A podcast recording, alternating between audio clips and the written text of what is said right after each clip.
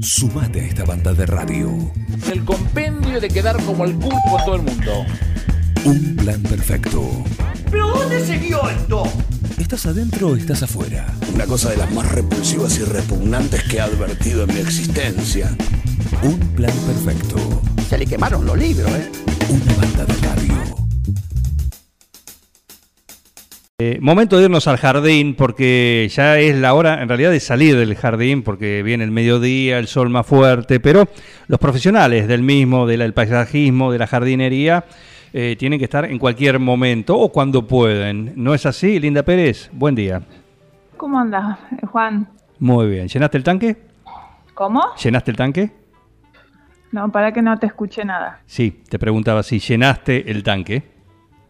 Eh, no, no lo llené. No, por la mitad, por la mitad. Bueno, muy bien. Muy bien. Nos encontramos ayer en una estación de servicio. Conocí a, a Lea muy tranquila, ¿eh? Muy tranquila.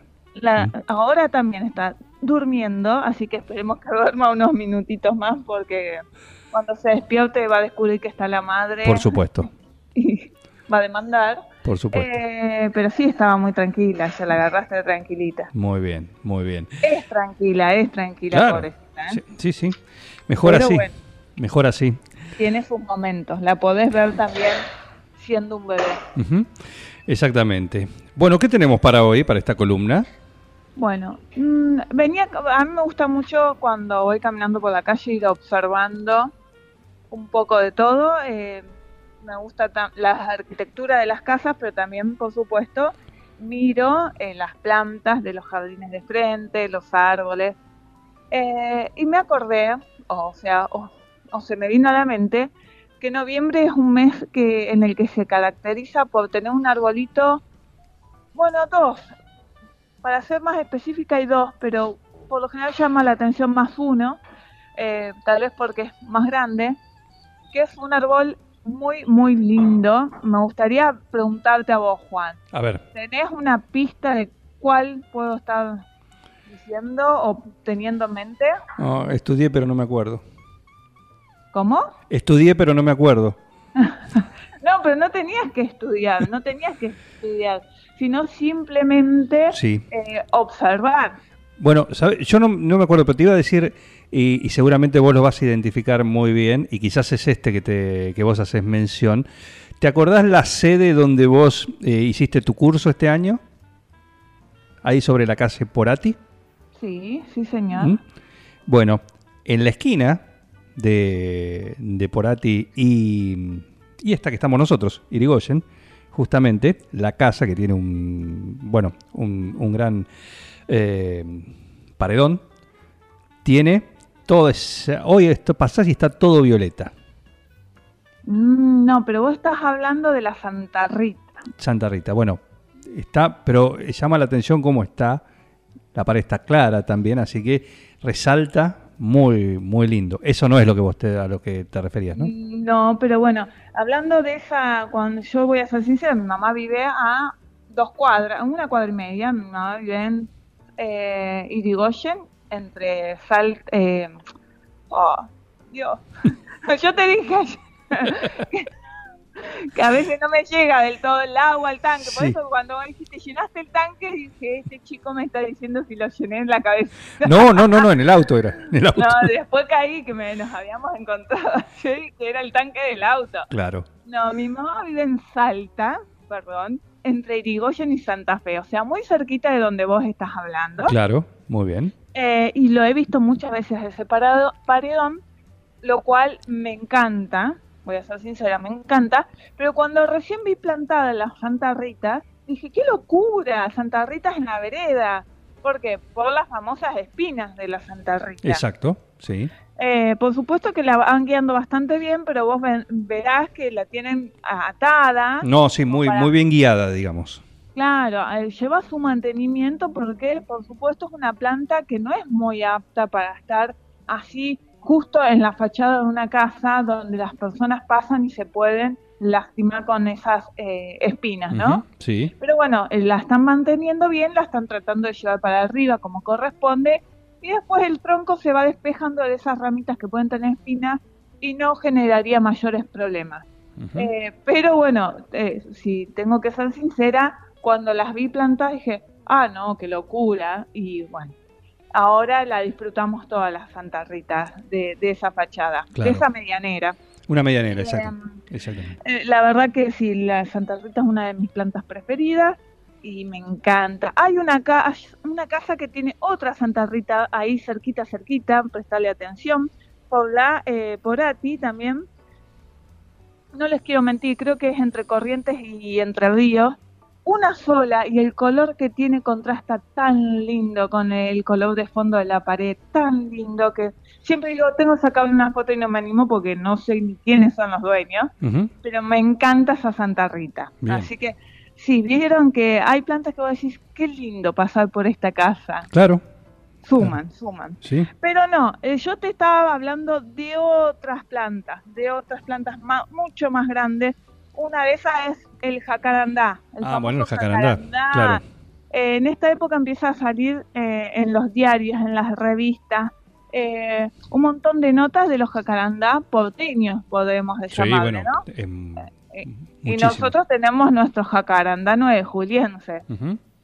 Eh, es un árbol que me encanta, me encanta el color, eh, ese azul medio violeta que tiene, Sí, la verdad es increíble. Y mucha gente cuando lo descubre le llama el, el árbol azul, ¿no? Porque es como imponente la floración que tiene, es muy llamativo. Eh, bueno, tenemos la famosa canción de María Elena Walsh, para enseñarle a los niños, acercarlo por ahí a, a ese árbol, a que vaya conociendo eh, los árboles que hay en nuestra ciudad, sus nombres, eh, y también tengamos en cuenta que es un árbol nativo eh, de la Argentina, por ahí no, no propio de nuestra zona, pero sí más de- del norte. Eh, y es, es muy lindo ejemplar como para tenerlo en cuenta si queremos plantarlo, por supuesto, teniendo en cuenta sus características, eh, sus dimensiones en especial. Tenemos que contar con un gran espacio, por supuesto. pero es muy, muy lindo. Eh, sí, otra cosa es, acá sufre las heladas, entonces por ahí lo vamos a ver que en la zona urbana anda muy bien, pero después si queremos colocar algún ejemplar eh, en la zona de quinta, eh, ya lo vamos a tener que cuidar muchísimo más de las heladas. Bien. Porque ¿Hasta cuándo? helar- ¿Cómo? ¿Hasta cuándo? Eh, tres, cuatro años y a veces un poquito más, pero los primeros tres años seguro, seguro. Bien. A veces depende mucho de cómo viene el año, porque hay un año que no, las heladas no fueron tan fuertes y la pasa bien, y después te confías y viene un año donde son tremendas y, y se nos quema. Claro. Suele brotar de abajo, pero eh, queda feo, queda tipo arbustivo, no, no tiene la forma típica de un árbol. Exacto. Em, entonces, bueno, lo más recomendable es, em, nada, cuidarlo con tela antihelada, así que em, podemos tener- disfrutar de nuestro ejemplar. Eh, el jacarandá, bueno, tiene el nombre científico de jacarandá mimosifolia. Jacarandá mimosifolia. Por si lo quieren investigar en internet, Sí. siempre recomiendo usar el nombre científico para que eh, podamos encontrar las características específicas de esta especie. Claro. Bien. Y después hay otro arbolito nativo también, que este tendríamos que conocerlo más tal vez, porque a él pertenece la flor nacional. El ¿Usted sabe ceibo. cuál es? Ah, muy bien. ahí, ahí vamos bien. Ahí ya me acuerdo de lo que había estudiado. Ahí vamos bien, ahí vamos bien. No, pero eh, fue en, mo- en modo de, de chiste, pero hoy nuestros nenes están tan alejados de esas cosas que si yo le pregunto a mis hijos cuál es la flor nacional, no tienen ni idea. Entonces por ahí esto de cuando están florecidos les llama mucho más la atención a los nenes Sí. los árboles eh, y es por ahí momento de comentárselo tampoco que bueno ay tenés que saberlo sí o sí pero está bueno que de a poquito vayan conociendo eh, los distintos árboles que hay en nuestra ciudad. Sobre todo estos de estas dos especies de las que estoy hablando eh, que tienen un, un significado para, para nosotros que están relacionados con, con nuestro país. Eh, entonces este también es nativo. Eh, entonces está bueno que de a poquito vayan conociendo, conociéndolos, ¿no? El ceibo está precioso, precioso, eh, se está luciendo cada vez más. Yo hace poquito estuve en una quinta y nada, le saqué foto a, a- a las flores, la verdad que es hermosísimo. Sí, también, eh, como es, no es también de esta ecorregión, sufre mucho las heladas. Y pasa lo mismo. Si lo queremos co- eh, colocar en zonas que eh, no son urbanas, hay que cuidarlo los primeros 3, 4 años y hasta 5 también. Bien, bien, Eh, con cuidado entonces. No es este este árbol no es tan recomendado eh, para vereda por su estructura. Si ustedes observan la estructura del ceibo, por lo general empieza a ramificar mucho más abajo que otras especies. Entonces, por ahí esas ramas eh, nos empiezan a molestar mucho para eh, transitar las veredas. Si lo llegáramos a colocar en una vereda, tendríamos que tener mucho cuidado de eso, de irlo guiando para que el fuste tenga por lo menos un, dos metros de altura, porque si no, no dejamos pasar libremente a las personas. El fuste, a ver, de, describinos, ¿qué es? explícanos qué, es el, Tronco, qué sería el, tronco, el el tronco. tronco. Perfecto, El tronco. perfecto. Em, y hablando de estas dos especies, me acordé de un librito que suelo mencionar que tiene ah, incluidas, pero es, eh, y lo podemos ver de manera digital, de manera gratuita, es un, arboli- es un librito que eh, hizo en colaboración con otra persona, uno de mis profesores de la Tecnicatura, eh, que se llama Árboles por, eh, a ver, ya les digo, no les digo, yo lo busco como árboles porteños, pero se llama El origen del arbolado porteño. En ese librito, que lo van a encontrar eh, de manera online, hay un poco de todo, hay una introducción, hay un poco de historia, eh, pero también están las fichas El origen del arbolado porteño, no me equivocaba, de Fabio Márquez. Eh, este librito lo, lo buscan y empiezan a pasarlo como si fuera un libro y van a encontrar fichas de, de los distintos árboles que habitan eh, en, en Capital Federal. Entre ellos hay muchas especies nativas también, como las que les mencioné, el jacarandá y el ceibo, y hace una breve descripción de cada uno, eh, lo cual está muy bueno, como si uno quiere empezar a, a descubrir ciertos árboles de las ciudades, muchos de esos árboles los podemos encontrar tranquilamente acá en 9 de julio. Perfecto. Entonces, bueno, un- si uno quiere como empezar a leer, la información es muy interesante, es muy buena. la- a mi profesor siempre le gustaba también relacionarlo con la historia, ¿no?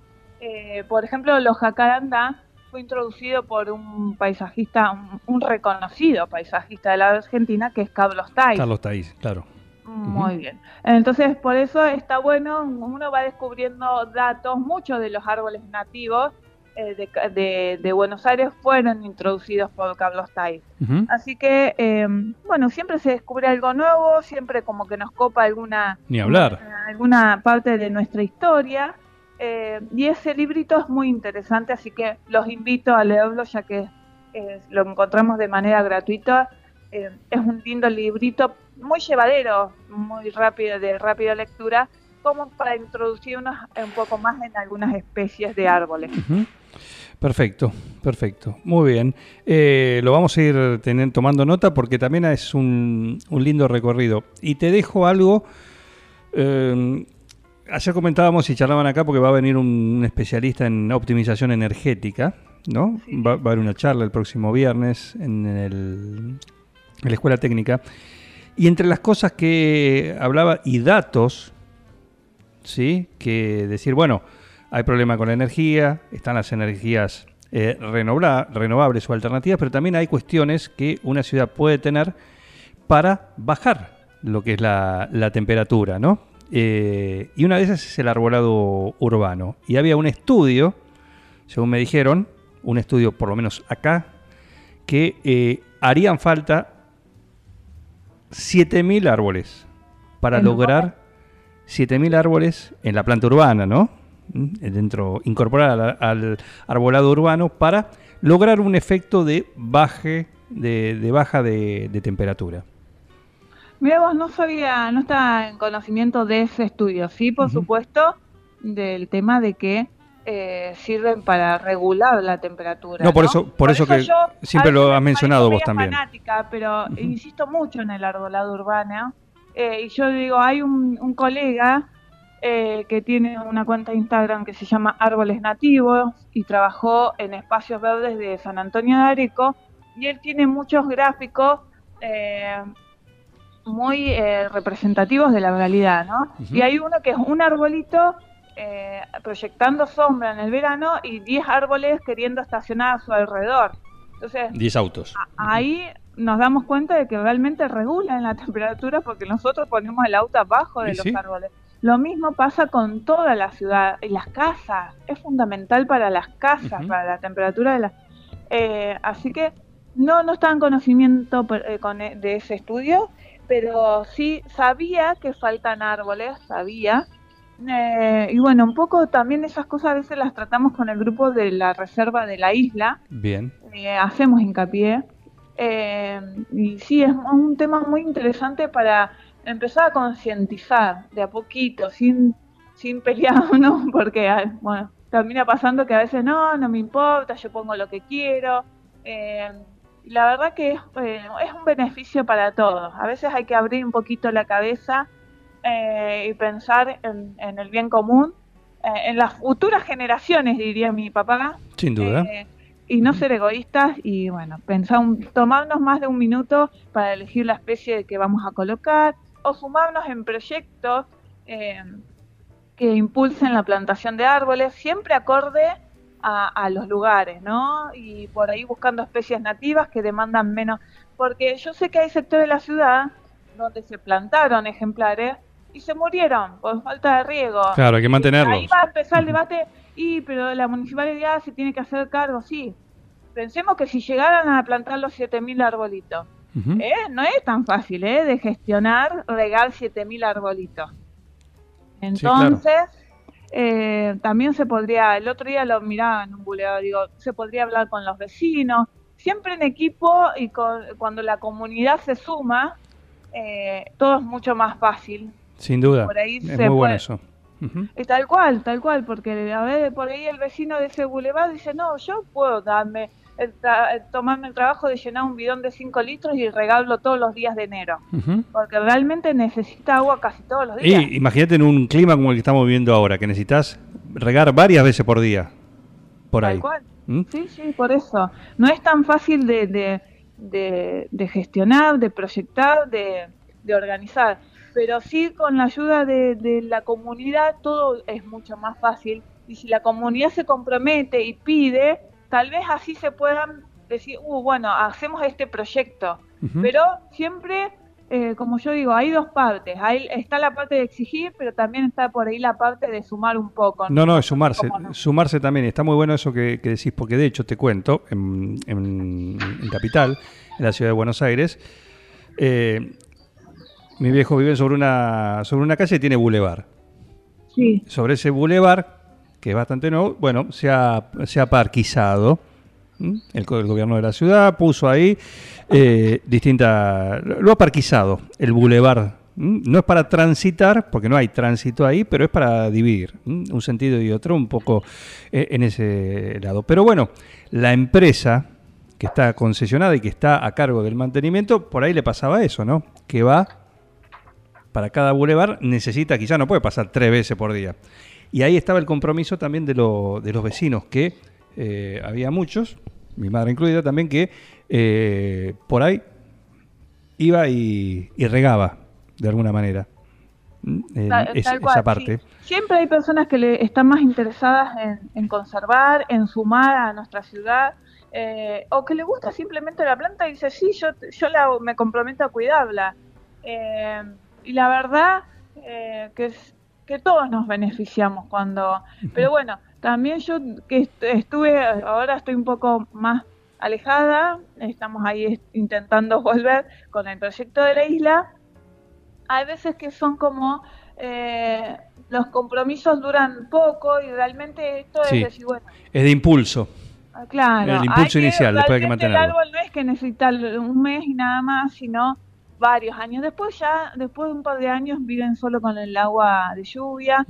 Eh, pero bueno. y se acomodan, claro que eh, sí. Yo me doy cuenta que nosotros tenemos una integrante en el grupo que siempre es la que está buscando y moviendo y promoviendo y sin ella realmente el proyecto ya se hubiese venido abajo porque realmente demanda energía todo eso.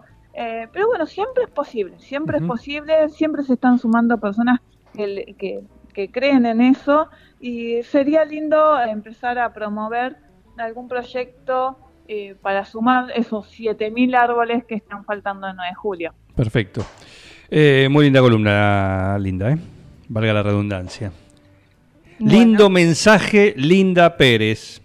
ahí se despertó la chiquita y me está haciendo sonrisita como diciendo, mami, larga el celo". No, sí, sí, la dejamos, la dejamos. El mensaje este, Larga el lin- lindo mensaje, Linda Pérez, lo dice Ana María Troya. Así que está, Ah. manda mensaje, así que vaya y dé de comer a la criatura. Linda Pérez, muchísimas gracias. ¿eh? No, gracias a ustedes y, gracias, como siempre digo, a todos los oyentes de, de Un Plan Perfecto. Muy bien, si la ven a Linda, la tienen que mirar dos veces porque está castaño. ¿eh? Si están acostumbrados a ver la rubia, no, está castaña. Tuve que mirar dos veces para decir, ¿es linda? Sí, es linda. Me viste con anteojos, castaña, con tres pibes. Claro, claro. Faltaba la palita, el rastrillo, ¿sí? Sí, sí, sí, y el otro tono de color.